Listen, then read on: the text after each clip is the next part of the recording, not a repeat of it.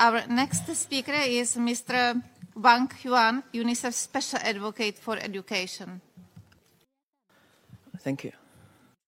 Dear Excellencies, friends and colleagues, in my role as UNICEF Special Advocate for Education, I've said for myself how education is a key factor in building happy, confident, and resilient children.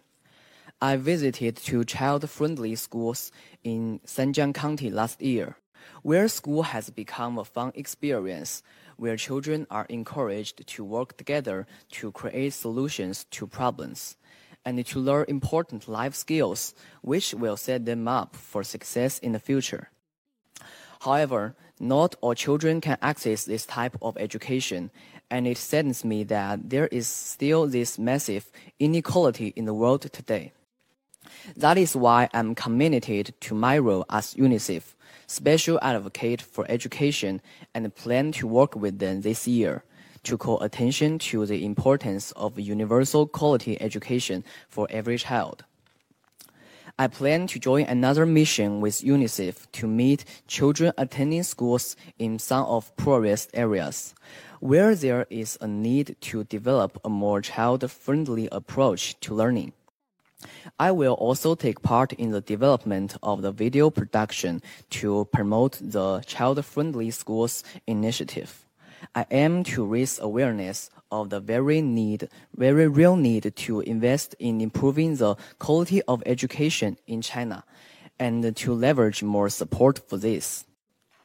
This year, I'm going to support UNICEF to bring the SDGs to life for children and young people in China through the creative use of multimedia.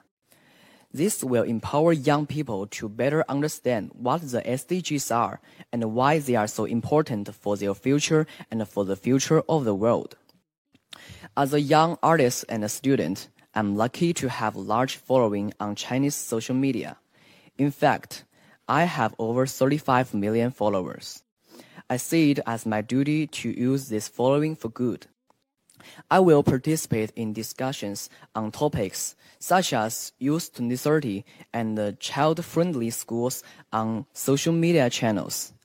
I hope that my posts can reach millions of people to draw attention and inspire progress towards universal access to quality education and the achievement of the SDGs. Finally, I will also play a leading role in my own social good project which is providing direct assistance to improve the well-being of vulnerable children and the elderly. So I hope that with my voice and action, I can motivate more youth to con contribute their talent and creativity in making a difference in their communities and lend the support to the achievement of SDGs. Thank you all for listening.